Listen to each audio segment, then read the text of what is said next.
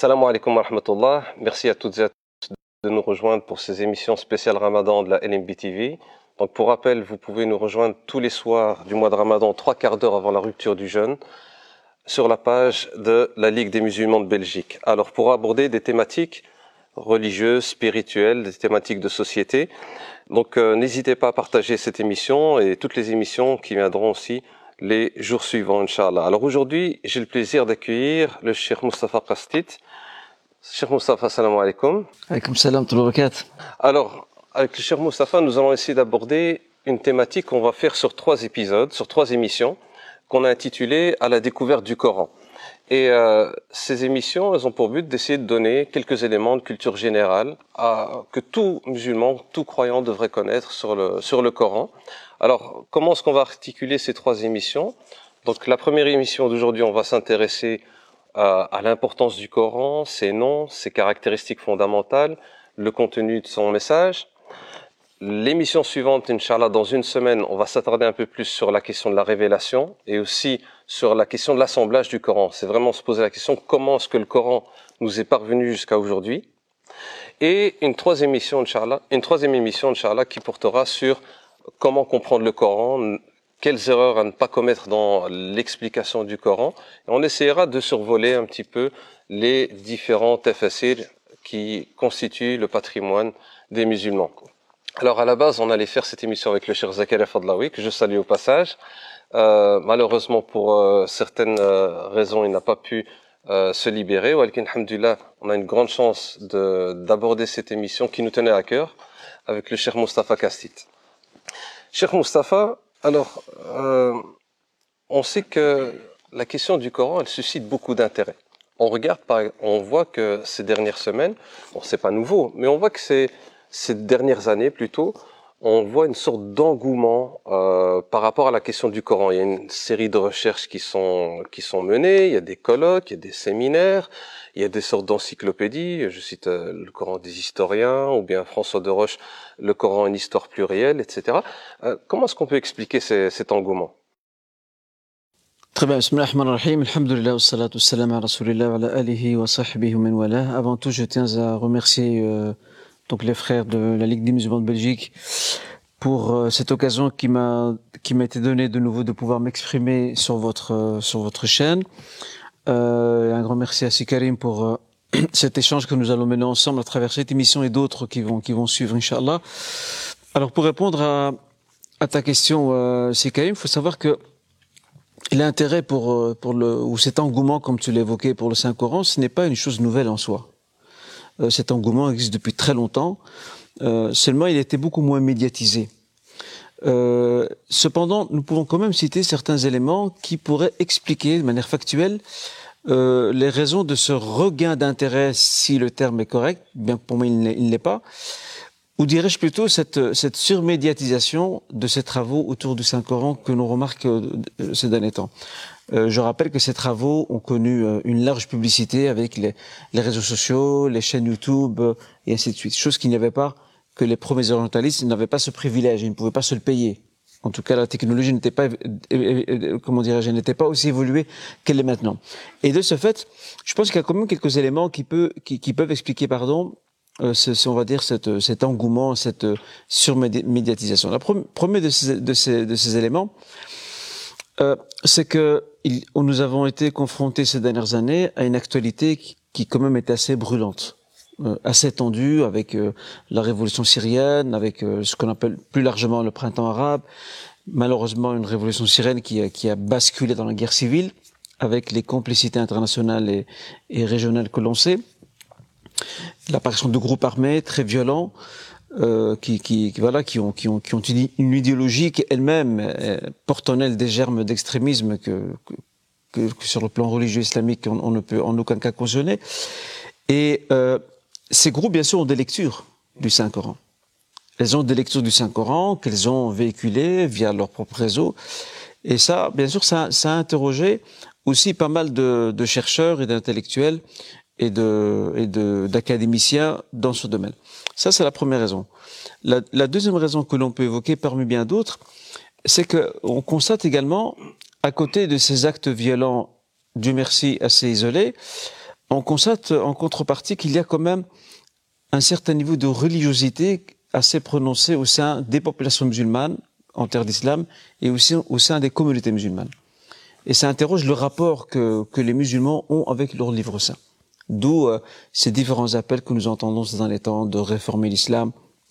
Euh, c'est un mot très vague, c'est un fourre-tout. Que signifie réformer l'islam? Qui doit le faire? Selon quelles conditions? Selon quel agenda?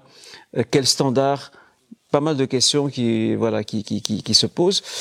Et Wallah alam, je, j'estime euh, que ces deux raisons sont des raisons euh, très évocatrices qui nous permettent peut-être de mieux comprendre pourquoi ces, travaux maintenant connaissent une large audience, parce qu'il faut contrer un discours violent qui se sert du Coran, et pour ce faire, on nous propose une certaine lecture. Je, voudrais ajouter deux petits points avant de, te céder la, parole pour la suite de l'échange.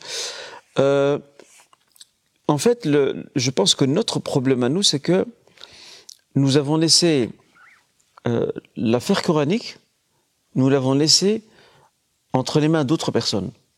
Normalement, ces problématiques euh, qu'ont connues nos communautés musulmanes d'Occident et d'Europe, euh, ce qu'ont connu les, certains contrées musulmanes comme la Syrie, l'Irak et d'autres, cette, cette, violence et la justification coranique de la violence, normalement, nous étions, nous, censés, nous, musulmans, censés nous intéresser les premiers à cette question en interne, en fait. Exactement. Il y a eu des critiques de ces courants-là violents. Mais de nouveau, ces critiques, c'est plus une, une, réfutation de leur thèse. Mais on n'interroge pas pour autant, on va dire, le, le, le, sous-bassement ou les bases sur lesquelles euh, s'est construite euh, ces thèses. Parce qu'il ne faut pas oublier que ces gens-là se réfèrent à, à, des, à des parties du patrimoine islamique, à certains tafsirs qui existent, il faut le dire clairement. Donc il y a certains tafsirs qui ont quand même des germes de, de, de lecture assez extrêmes, c'est ça que vous voulez dire? Je veux dire par là qu'il y a, il y a, il y a dans le tafsir des opinions qui, s'ils sont, euh, s'ils, s'ils sont sortis de leur contexte, je dis bien de leur contexte et de leur histoire, elles peuvent malheureusement euh, prêter à, à des, comment dirais-je, à des constructions idéologiques qui sont très dangereuses. il y a eu aussi, de toute façon, à travers l'histoire musulmane, des courants, même déjà très très tôt dans, dans l'islam, qui ont eu des lectures euh, quand même assez dur qui, qui allait jusqu'à excommunier même des, des, musulmans et permettre de les tuer. Tout à fait, comme le, le groupe des Khawarij, qui est la, la, la, première tendance sectaire à se, à se défaire du corps de la de la Ummah, tout à fait. Donc ça, c'est important. C'est important de revenir sur. Euh, il y a même des idées reçues dans le tafsir. Il y a des idées reçues dans le tafsir euh, qui ont traversé tous les temps et qui n'ont jamais été remises en question. Et euh, je prends un simple en exemple. Fait, ce qui est à remettre en question, c'est pas nécessairement le Coran en soi, mais c'est la lecture dont on fait. C'est la lecture, c'est la lecture qui en est faite. Et quelquefois, quelquefois, ce sont des opinions dont des savants du tafsir se sont transmis les uns après les autres, de génération en génération, sans les soumettre à un examen critique. Et quelquefois même, ce, ce, cette opinion euh, d'exégèse, donc euh, Tafsiri, cette opinion d'exégèse a même pris de la sacralité par rapport à celui qui en, qui en a été l'auteur. Et ça, c'est quand même assez délicat. Je prends un simple exemple. Je suis en train de lire pour le moment un livre très intéressant de, de Cheikh Qardawi qui se, qui se, qui s'intitule euh, Fiqh al-Jihad. Donc la jurisprudence du djihad, ça fait peur ce mot de nos jours. Ouais. Aujourd'hui, il faudra peut-être faire une émission même sur ça. et, euh, Cheikh Qardawi, en fait, qu'est-ce qu'il fait dans, dans cet ouvrage-là? C'est comme deux, deux gros volumes. Hein. Il n'est pas en français, malheureusement, à ma connaissance. Plus euh, une introduction. Oui, une, voilà, c'est possible. Et en fait, qu'est-ce qu'il fait? Il, il passe en revue, donc il à la loupe, il, il repasse en revue toute une lecture de tafsir sur des versets qui touchent à la question, par exemple, du djihad. Et voit comment il y, a un, il y a un contexte historique, un contexte politique, parce que le Mufassir, on en parlera certainement dans une autre émission, l'exégète, le Mufassir, est aussi influencé par son environnement. Et ça, il ne faut perdre faut surtout pas perdre cela de vue. Un dernier élément, Inch'Allah, avant de passer euh, à la question suivante. Euh, parmi les, recherches, les dernières recherches qui ont, beaucoup fait parler d'elle, il y a ce fameux euh, Coran des historiens. Et moi, je pense que ils ont bien fait de l'appeler Coran des historiens, parce que ben, parce que c'est leur Coran à eux. C'est pas le Coran révélé que nous nous connaissons. C'est le Coran des historiens. Donc c'est le, leur construction à eux du Coran. Donc c'est leur vision avec du une méthode de, historique, on va dire. méthode historique, dans le sens où, le, où, le, où, le, ils ont bien choisi le titre, le Coran des historiens, donc ça, ça le démarque complètement du Coran révélé par le Seigneur Azzawajal au prophète Mohammed sallallahu Et en même temps, moi j'ai ce livre, je l'ai. Euh, bon, je ne l'ai pas lu entièrement, mais j'ai lu certains, certaines parties et j'en ai parcouru d'autres. En fait, il n'y a rien de nouveau dans, dans cet ouvrage. En fait, c'est la somme, c'est la somme, des connaissances orientalistes qui étaient compilées dans cet ouvrage, avec peut-être quelques nouveautés en termes d'approche de, linguistique, historique et ainsi de suite. Mais a, rien de nouveau en fait dans, cet ouvrage. Bon, chez les orientalistes, on a quand même aussi parfois certains orientalistes qui sont assez brillants hein, en termes de, recherche, en termes de rigueur. Mais il est vrai que dans les débuts, l'orientalisme s'inscrivait plutôt dans une démarche coloniale de domination. Donc quelque part, c'est vrai qu'il est important de s'interroger sur euh, sur les motivations des euh, des thèses qui sont euh, évoquées notamment par par les idées orientalistes qui sont remis aujourd'hui au goût du jour. Mais je pense aussi qu'en même temps, le, le fait qu'il y ait la critique de l'islam ou du Coran en soi, c'est quelque chose qu'on a connu à travers l'histoire musulmane. Hein. Je me rappelle une conférence du, du, professeur Ahmed Jabbar. Je sais pas si oui, bien sûr, Ahmed Jabbar, qui est un, passionné de tout ce qui est l'histoire ou, ou, de, de l'apport de euh, l'apport intellectuel de la civilisation musulmane et autres. Et puis euh, il évoquait tout simplement qu'il y avait même des cercles où on débattait, où on polémiquait hein, entre juifs, chrétiens, musulmans sur l'islam, sur le Coran, et où ça euh, à Bagdad à l'époque abbasside. Donc on est vraiment au cœur vraiment dans la capitale d'empire musulman, et ces, euh, et ces débats critiques étaient totalement tolérés. Est-ce qu'on n'a pas une certaine susceptibilité aujourd'hui à recevoir parfois certaines euh, critiques qui sont faites? Tout à fait. Le problème, c'est que les musulmans aujourd'hui se, mettent souvent en, en, posture de, dans une posture de victime. De, de victime. Ils aiment bien la, la sur la défensive, comme voilà, ça. Je ne dis pas tous les musulmans, mais en tout cas, beaucoup de musulmans se mettent souvent sur la défensive et euh, nous avons besoin d'un échange intellectuel construit, euh, d'une critique intellectuelle également, pourquoi pas religieuse aussi.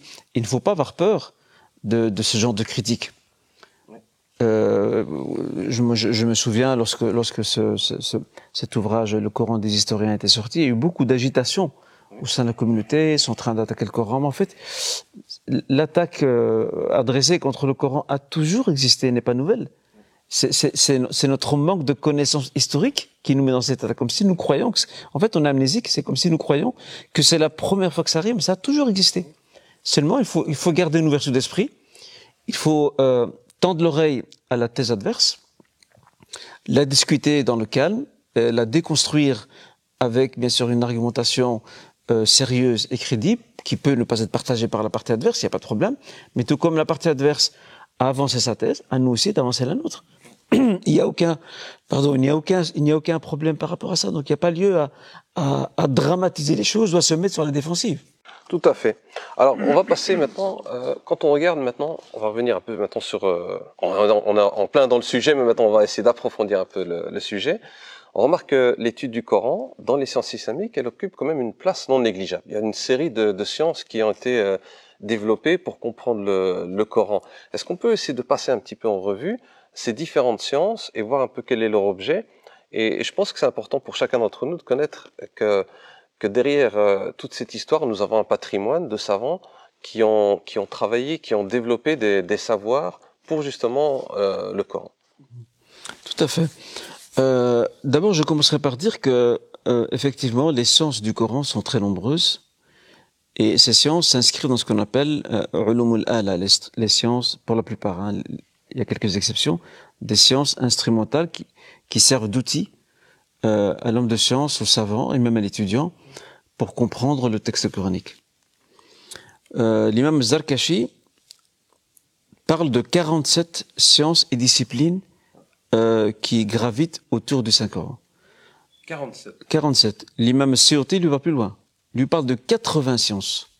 Mais en réalité, pourquoi il y a de grandes différences dans, dans, dans, dans ces chiffres avancés? Parce qu'il s'agit tout simplement de déclinaisons. Il y a certains ensembles disciplinaires qui peuvent être regroupés euh, en un seul. C'est pour cette raison qu'il y a ces différences-là. Et ça, c'est le premier point que l'on peut évoquer par rapport aux sciences du Coran. Euh, bien entendu, l'objectif de, de notre échange d'aujourd'hui, ce ne sera pas d'énumérer toutes les, toutes les sciences du Coran, nous hein. n'aurons certainement pas le temps. Euh, cependant, on peut toujours pointer du doigt euh, quelques-unes de ces sciences utiles, intéressantes. Il y a déjà la science du tafsir.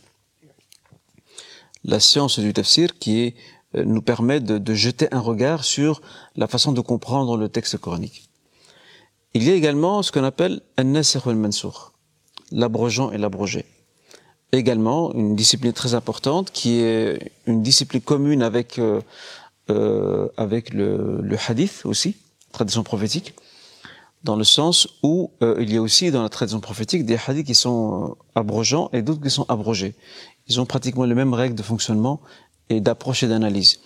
On a aussi, euh, parmi les sciences, nous avons ilm al-qira'at, donc la, la, la, science des lectures coraniques, de ces fameuses variantes euh, en termes de lecture, qui est une science très pointilleuse. Je, je n'en suis pas expert, j'ai des connaissances, on va dire, plutôt sommaires, mais qui est, je pense que Cher Fadlaoui, qui a été évoqué en introduction, est, bien plus compétent que moi dans ce domaine-là. D'ailleurs, je, je, le salue aussi en passant. que Dieu le préserve et il lui accorde sa grâce, et sa réussite. Euh, parmi aussi les sciences, on a ce qu'on appelle euh, ilm al ou l'ibtida, la science de l'arrêt et de la reprise de la lecture.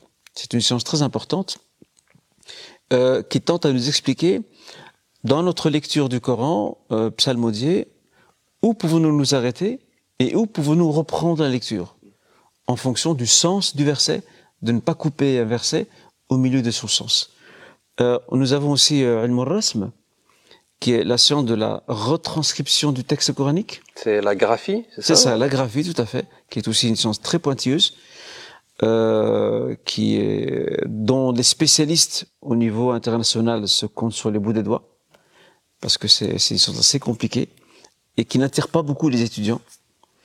Euh, parmi aussi les sciences que nous avons, c'est euh, celles euh, qui traitent aussi des, des préceptes ou des, ou des, prescriptions religieuses. Il y a ce qu'on appelle Ahkam al-Qur'an. Euh, vous savez, dans... dans Tout ce qui est règles juridiques. C'est ça, règles juridiques qui se trouve dans le Saint-Coran. Il faut savoir qu'il y a dans le Saint-Coran, sur les 6300 versets environ, parce qu'il y a un débat sur le nombre de versets exacts, euh, ce sur quoi les, les, les, historiens et les juristes musulmans et les mufassirin s'accordent, c'est qu'il y a 6000 versets. Après, un petit débat sur le, on va dire sur, la marge supplémentaire des 300. On va dire 6300 versets. Pour les 6300, sur les 6300 versets, nous n'avons que 500 versets qui parlent de prescriptions religieuses, juridiques. Il y a des ouvrages dans toutes les écoles juridiques, euh, Hanafites, Malikites, Shafi'ites, Hanbalites, et même en dehors de ces quatre écoles, euh, qui traitent de cette thématique-là et qui développent un tafsir à la lumière de ces versets euh, qui s'intéressent à la norme religieuse. Euh, parmi aussi les sciences que l'on peut évoquer, il y a Khasa'is al-Qur'an, les spécificités du Saint-Coran, c'est aussi un chapitre entier, c'est une discipline à part entière, où les, savants euh, du Coran s'intéresse euh, à ce qui distingue le Saint-Coran à travers ses différentes spécificités. On a aussi l'irjaz, l'irjaz qui, qui sont les, les, les miracles du Saint-Coran, qui est aussi une, branche, branche disciplinaire à part. Et il y aura bien d'autres. Malheureusement, le temps ne nous permet pas de toutes les évoquer. Euh, le développement aussi des écoles de grammaire, est-ce que ça a joué un rôle aussi par rapport à... Bien sûr, bien sûr, énorme bien sûr, non, parce que le, le, le, le, Coran demeure quand même la, la, la on va dire la, la, la, référence, parce que, comme on sait, la grammaire arabe a connu plusieurs phases et plusieurs euh, phases, plusieurs étapes de, de mutation. Euh, il y a ce qu'on appelle euh, l'orab sama donc par la, la transmission auditive euh, qui remonte aux, tribus arabes du, corps de la, péninsule. Il y a ce qu'on appelle el qui est, une forme de déduction à partir de ce que les Arabes connaissent. On, lui trouve, on, trouve à certains mots, à certaines formulations et à certains styles de déduction, de déduction dont on estime correspondre à la tradition auditive. Et puis il y a le Saint-Coran aussi, qui est une grande source pour ce qui est de la grammaire arabe, parce que le, Saint-Coran représente, lors de sa descente auprès euh, des Koréchites, il représente le summum euh, de, la, connaissance de la langue arabe, que ce soit dans, sa formulation grammaticale ou encore dans son style rhétorique. Okay. Alors, maintenant, on va venir sur euh, le terme Coran. Déjà, d'où est-ce que ça vient? Euh, Et puis, on, on, sait également que le Coran est appelé aussi par différents autres noms qualificatifs. Est-ce que on peut essayer de voir un petit peu euh, qu'est-ce que recouvre, on va dire, ces, ces différentes appellations? Très bien. Euh, alors le mot Coran, pour commencer, il a deux origines qui ne se contredisent pas. D'abord, le substantif ou la racine, c'est qara'a. Et le mot qara'a dans arabe, il peut avoir deux significations. La première signification, c'est lire. Et la deuxième signification, c'est l'assemblage, le fait de réunir, de joindre une chose à une autre. On appelle ça en arabe ad-dam. D'accord? Euh, Ça, c'est le sens même, on va dire, euh, l'origine linguistique du terme Qur'an. Et quelque part, les deux se réunissent ou se rejoignent sans aucun problème. C'est un livre qui a connu un assemblage, déjà à l'époque prophétique. On reviendra sur ce point certainement dans la prochaine émission. Et en même temps, euh, c'est un livre récité qui fait appel à la lecture. J'ajoute euh, un autre élément pour poursuivre sur euh, notre, notre exposé par rapport au nom qualificatif du Coran. le mot Coran, lorsqu'on approche le Saint-Coran, il est indissociable du mot kitab. Les deux sont indissociables. Pourquoi? Parce que nous avons d'un côté le Coran, qui signifie, je rappelle, lecture et aussi assemblage, mais qui, est, qui a été au début euh, retranscrit sur des, sur des matériaux vétustes, mais qui était avant tout mémorisé par cœur. Ce qui est encore le cas aujourd'hui. Ça, c'est au niveau du Coran. Et l'autre, c'est le kitab. C'est le livre écrit. Ce sont des pages. D'accord? Ce sont des pages réunies, assemblées, et, et, la préservation, Dieu a voulu que la préservation du Coran se fasse par ces deux canaux-là. Par le, le canal de la mémorisation, la lecture, le Coran ici, dans ce cas-là, si on prend la première signification qui est celle de la lecture, et le canal de, la transcription écrite, qui est Al-Kitab, et qui renvoie aussi à l'autre signification du mot Coran, à savoir celle de, l'assemblage. Euh, le terme mushaf. Le terme mushaf euh, est, un mot tardif qui a, qui a vu son apparition euh, après la première compilation du Coran faite sous l'égide du calife Abu Bakr. Le terme mushaf renvoie au, euh, au mot suhuf, pluriel de sahifa, feuillet. Mushaf, c'est l'assemblage de feuilles ou de feuillets mis ensemble et réunis dans un seul corpus. C'est ça le mushaf. Mais c'est un, terme tardif qui est venu après euh, la première compilation du Coran à l'époque euh, Tardif. Hein. Euh, on dit que le Coran aussi, on, on l'appelle le Furqan. Oui. Ou bien il y a le Furqan, Tanzil, Dhikr, Kitab. Pourquoi Qu'est-ce que quelle réalité est-ce que ça, ça englobe Là aussi un grand débat entre les, entre les, les exégètes quant au nombre de, de noms et qualificatifs du Coran. Certains parlent de 100, euh, d'autres disent qu'il y en a moins, d'autres qu'il y en a plus. En fait, le problème, c'est que la raison de ce débat quant au, nombre de ces noms et qualificatifs, en fait, il réside dans la question principale qui est de savoir qu'est-ce qui est un nom, qu'est-ce qui est un qualificatif. Ce que certains savants vont considérer comme un qualificatif, d'autres vont le considérer comme un nom. Ce que d'autres considèrent comme un nom, d'autres vont considérer comme un qualificatif. Pour revenir... Euh... Est-ce que c'est parce que c'est assez compliqué d'expliquer le Coran avec une seule facette, un seul nom, qui a une diversité de noms qui essaie d'approcher, on va dire... C'est ça, tout à fait. Tout à fait. Parce qu'en fait, le, le Coran lui-même, en fait, un qualificatif peut être aussi un nom à la fois. Ouais. Donc, euh, personnellement, je, Allah hein, bien sûr, dans mon petit savoir, je pense que ce, que ce débat, il est intéressant sur le plan historique, mais il n'est pas très utile, dans le sens où euh, qui en est 100 ou moins, ce n'est pas, ce n'est pas ça le plus important. Le plus important, c'est de savoir que euh, l'appellation du Coran se décline euh, sous des noms et des qualificatifs. Al-Furqan, bien surat qui porte son nom, Al-Furqan. Euh, Al-Furqan qui, qui là aussi renvoie sur le plan linguistique à deux significations importantes et qui aussi renvoie à l'histoire du Coran même. Il y a d'abord Al-Furqan qui, qui, se rattache à la signification de At-Tafarruq, donc le fait qu'une chose soit dispersée, la graduation de la descente du Coran euh, se rattache à ce sens-là, et puis nous avons Al-Furqan qui vient euh, du discernement, le fait de dissocier deux, pardon, de dissocier deux idées, l'une est vraie l'autre est fausse. Et je rappelle que euh, dans, le Coran Karim, nous avons une sourate qui porte ce nom-là, donc la sourate Furqan qui est après la sourate Nour, Donc ça c'est le, premier nom. également, Tenzil aussi. Tenzil qui, qui, que l'on pourrait traduire par, par révélation transmise ou descendue. C'est aussi un nom du Coran et ça renvoie aussi à un verset du Coran qu'on retrouve dans la sourate Shu'ara, la sourate les poètes. Euh, parmi aussi les noms, et là aussi le nom Tanzil est important parce qu'il il, souligne la transcendance du Coran, que ce n'est pas l'œuvre de l'homme, et c'est surtout pas l'œuvre du prophète Mohammed Ça, c'est des choses impossibles. Euh, également parmi les noms que qu'on a évoqués, nous avons aussi, euh, rappelle-moi, puisqu'il y en a beaucoup. Hein. Dhikr. Pourquoi est-ce qu'on... Dhikr, le rappel. Parce que le Coran est un... En fait, le dhikr aussi a deux significations. C'est un rappel, euh, c'est un rappel du Seigneur aux hommes, et pas seulement aux croyants. Et en même temps, le Coran, euh, yashrufu bidhikrih. Le Coran sonore par son évocation. Donc là, on a euh, ces, ces, ces, deux significations qui sont très intéressantes par rapport au terme de dhikr. Et là-dessus aussi, euh, nous avons ce verset dans Surat al-Hijr aussi, euh, où le Seigneur nous apprend « Inna nahnu nazalna dhikr wa inna lahu lahafidun ». C'est nous qui avons fait descendre euh, le rappel et c'est nous qui allons le préserver. Donc ça, c'est une indication par rapport à ce nom dhikr très important. Alors, on va essayer d'avancer parce que je vois que le temps euh, tourne, machallah.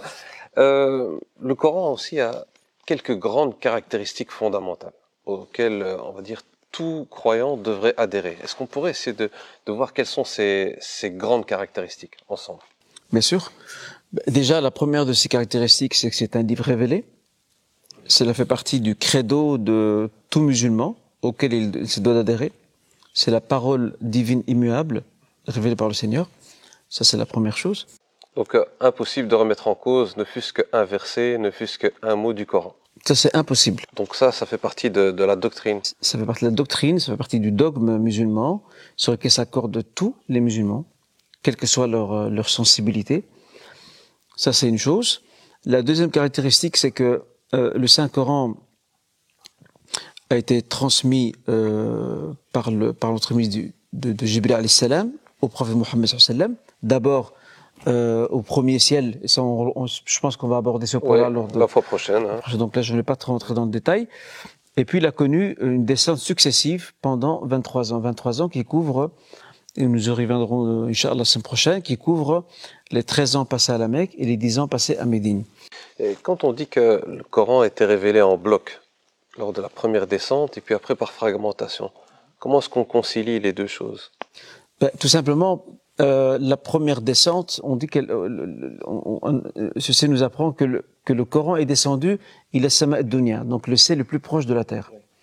Et c'est de là qu'Allah a fait en sorte, dans son, dans, dans son dans ses, ses, tablettes gardées, il a fait en sorte que les versets descendent via Jibril salam, étape par étape. D'accord? Transmis au prophète sallam, euh, et couvrant ces, 20, ces, ces 23 années. Donc il n'y a pas de contradiction entre les deux. C'est une sorte d'accompagnement de la communauté de l'époque. C'est ça mais qui est un guide pour euh, ceux qui viendront après. Tout à fait, tout à fait. Euh, quand on dit que le Coran, il est inimitable, mhm. qu'est-ce que ça recouvre comme, euh, comme idée? Bah, Déjà, quand on, quand on évoque que le Coran est inimitable, c'est qu'il est difficile de reproduire un texte analogue. Et je voudrais avancer un élément très important, qui est un élément historique, euh, les Arabes de la période mécoise, les Khoréchites, étaient connus pour, euh, pour être passés maîtres dans la rhétorique arabe. La langue arabe avait atteint un summum à leur époque. Euh, il y avait sur les murs de la Kaaba des poésies complètes qui étaient accrochées. Chaque année, il y avait des concours dans des marchés, comme le marché de Rokad, euh, le marché de Doumajaz et, et bien d'autres. Et les gagnants voyaient un peu comme aujourd'hui on remet un prix ou un lauréat, ben à l'époque, le lauréat de l'époque, c'était d'accrocher son poème, sa poésie, de l'accrocher sur le mur de la Kaaba. C'était un privilège. Ah oui, ça c'est, ça c'est, voilà, c'est, c'est, un prix qui n'a, euh, qui n'a pas de prix. Donc ils excellaient dans, dans le domaine de la, de la rhétorique. Ils hein. excellaient dans le domaine de la rhétorique, et pourtant, le Coran, le Karim, les a défiés à maintes reprises. Les a invités à reproduire le même verset et les mêmes sourates. Ils l'ont pas fait. Ça prouve qu'ils étaient face à, une tonalité coranique, à un style qui les a complètement déroutés. Et quand on, quand on lit la Sierra, on, on a l'impression que les gens, à l'époque du prophète sallam, quand ils écoutaient le Coran, c'était, euh, c'était, une- allez, ça leur ouvrait le cœur directement. Certains disaient que ceci n'est que, que de la révé- ceci est une révélation. Tout à Je pense qu'il y a aussi l'histoire où on avait Abu Sufyan et deux autres euh, qui allaient écouter le, le Coran en cachette. Donc c'était quand même quelque chose qui, euh, qui, qui, qui marquait l'époque. Tout à fait, tout à fait. D'ailleurs même, euh, ils, appelaient même, ils appelaient même les gens à boucher leurs oreilles. Ah oui, oui. Bouche- N'écoutez pas. c'est la sorcellerie. N'écoutez pas ce Coran. Ne l'écoutez surtout pas. Essayez d'élever vos voix, et, même plus que ça. Essayez de, proférer des propos futiles, tout ça pour le contrer. On voit que le, avait le, terme coranique et le verbe coranique avait euh, une répercussion qui était quand même assez forte auprès de ces Arabes. D'ailleurs, Coran les a, défiés, ouais, ouais. Entre autres. قل إن اجتمعت الإنس والجن على أن يأتوا بمثل هذا القرآن لا يأتون مثله ولو كان بعضهم لبعض ظهيرا. Donc si les djinns et les humains devaient se réunir pour produire le même Coran, ils ne pourraient le faire même s'ils se mettent ensemble sous forme d'alliés, d'alliance. Ils ne pourront pas le faire. Ouais. Alors si les Arabes de l'époque, avec leur, euh, le- le- leur talent, leur rhétorique, leur maîtrise de l'arabe n'ont pas pu le faire, euh, ce n'est pas aujourd'hui ou demain que d'autres que essaieront de le faire. Il y a eu quelques années euh, un Coran, un faux Coran qui a circulé au Moyen-Orient Mhm. euh, euh, via des, des évangélistes qui ont, qui ont son origine. Euh, moi, je n'ai pas vu ce, ce faux. Coran, mais de ce que j'ai pu lire d'articles dessus, bah, ça, ça, ça frôlait le ridicule. Ceux qui l'ont vu, qui l'ont, qui l'ont, qui l'ont lu, qui l'ont comparé avec le Saint-Coran, ça frôlait le ridicule. Le Coran, c'est un livre clair, facile à comprendre? Le Coran est facile dans le sens euh, où le Seigneur dit... Est il est accessible à tous. Dans l'absolu, oui. Le Seigneur dit Nous avons facilité le Coran pour le rappel. Y a-t-il des gens qui sont susceptibles de se rappeler? Euh, le Coran comporte deux grandes dimensions. Il y a une dimension qui est contemplative, méditative, qui nourrit la foi, euh, qui, qui, pose des questions aux croyants, qui l'interpelle par rapport à son devenir, euh, qui l'informe sur l'au-delà, etc. etc. Euh, Celle-ci est accessible au grand public. Il faut pas être savant pour ça. Et puis il y a un deuxième volet euh, qui lui, on va dire, il est beaucoup plus technique. Il a plus de subtilité, plus de, plus de nuances. Il faut être outillé, outillé, il faut avoir un certain bagage. C'est un peu le volet juridique du Coran. Et le volet juridique, il faut quand même avoir certains outils pour y accéder. Un certain bagage, faire attention, on l'a dit là tout à l'heure. Euh, lorsqu'on lorsqu'on voit la, la dimension euh, contemplative du Coran et celle qui est qui est qui est on va dire euh, d'ordre technique ou juridique, la dimension contemplative est co- beaucoup plus large et beaucoup plus vaste que l'autre pour la simple raison que les versets juridiques euh, ne dépassent pas les 500 versets sur 6300 versets, c'est pas grand-chose. Euh, on aura de toute façon l'occasion dans, le tr- dans le- la troisième émission d'aller un peu plus en profondeur sur la question de Oui. la compréhension du Coran, parce que ça, ça nécessite quand même euh, Tout à euh, fait. Et plus. peut-être un dernier point, c'est oui. Karim, avant de passer au point suivant, si tu me permets. Oui, vas-y. Euh, aussi, l'autre niveau que l'on pourrait rencontrer de difficulté de, dans notre connaissance et lecture du, du, du Coran, c'est au niveau du vocabulaire. Mais ça, c'est pas propre à la grande masse. Ça, même des gens de science rencontrent ce problème aussi. Aujourd'hui, il y a- il y a des dictionnaires du Coran. Il y a des dictionnaires du Coran euh, qui répertorient euh, ce qu'on appelle al-gharib. Et ça, c'est une terminologie importante que l'on retrouve même dans le hadith, dans la tradition prophétique. Al-gharib, c'est, c'est, c'est, c'est le mot qui n'est pas connu du grand public, euh, qui, peut avoir un- qui, qui, qui peut paraître étrange. Et donc, il y a des savants qui ont répertorié dans un ordre alphabétique, ils ont répertorié ces, ces, ces mots-là en apportant l'explication et la signification euh, à la lumière de la langue arabe. Donc, euh, toute personne versée dans les sciences islamiques, au même titre qu'un simple croyant, euh, peut se référer à ce genre de livre. Et de toute façon, le vocabulaire coranique, on en apprend jour après jour. Je me rappelle un jour, Cheikh Moustapha qui est, il disait euh, par rapport au Coran, il dit c'est un livre qui est extraordinaire. Il dit pourquoi? Il dit l'analphabète, il va pouvoir en tirer profit. Il dit le talab il va pouvoir tirer profit. L'érudit, il va pouvoir en tirer profit. C'est-à-dire c'est un, un, un, livre qui, qui touche en réalité tout, tous les êtres humains, quel que soit leur niveau. Même celui qui comprend pas l'arabe, il aura aussi, il va pouvoir bénéficier aussi de, tout, tout à fait, du Coran. Tout à fait, Chacun il tire son bénéfice et comme dit si bien dans, dans une longue euh, exhortation euh, dite par le. Alors, on va arriver à la dernière question. En fait, j'en avais plein, mais malheureusement, on va essayer de. Mais le Coran, est-ce qu'il est valable en toute époque et en tout lieu? Parce qu'aujourd'hui, parfois, on peut entendre l'une ou l'autre idée, on ne sait pas d'où ça vient, euh, bah, que ça peut être un peu dépassé. C'est un livre d'il y a 1400 ans. Comment on se positionnait par rapport à ça? D'abord, la, première chose à, garder à l'esprit, ça fait partie de la, croyance de l'islam, euh, c'est que c'est un livre qui n'a pas été révélé ni pour un peuple, ni pour une période, ni pour une région définie. Déjà ça, déjà euh, garder cet, cet, esprit de euh, d'universalité. universel. Voilà, message universel et aussi son, son intemporalité. Il, dépasse le temps. Ça c'est une chose. Euh, ensuite, bien sûr qu'il faut faire attention. Euh, c'est un peu, c'est un peu, c'est là que, que réside aussi quelquefois certaines dérives de l'ordre d'une lecture trop littérale qui peut se prêter à, à pas mal de confusion. Bien sûr qu'il y a euh, des passages du Saint Coran euh, qui, qui, dont on peut tirer des enseignements même nous aujourd'hui, au XXIe siècle, on peut en, en tirer des enseignements très intéressants. Mais il y a, quelquefois c'est un contexte qui entoure la révélation de ce verset. Et ce contexte, on, doit pas, on, ne doit surtout pas le perdre de vue. Ça, c'est très important. Mais sinon, le reste, le texte, dans, sa, on va dire dans sa globalité, reste un texte universel pour tous les temps. Et ces versets qui sont entre guillemets euh, à, mettre dans, dans un contexte, elles sont minoritaires. Elles sont déjà ciblées, identifiées. Le travail a déjà été fait, quelque part. Bien, donc le temps nous est imparti, malheureusement. On aurait pu continuer encore notre émission. Avec une, Inch'Allah, de toute façon, on se voit dans une semaine pour euh, la suite de l'émission. Donc, euh, cette fois-ci, on abordera la question de la révélation et aussi de l'assemblage du Coran. Ça, c'est vraiment un sujet qui est très, très intéressant et passionnant. Euh, alors, je vous remercie, déjà remercie en tout cas cher Moustapha Kassit hein, de nous avoir donné tout son temps. Merci encore à, tous, à vous toutes et à tous de nous avoir suivis. N'oubliez pas de partager chaque fois la vidéo. Euh, en même temps, on vous souhaite une bonne rupture du jeûne.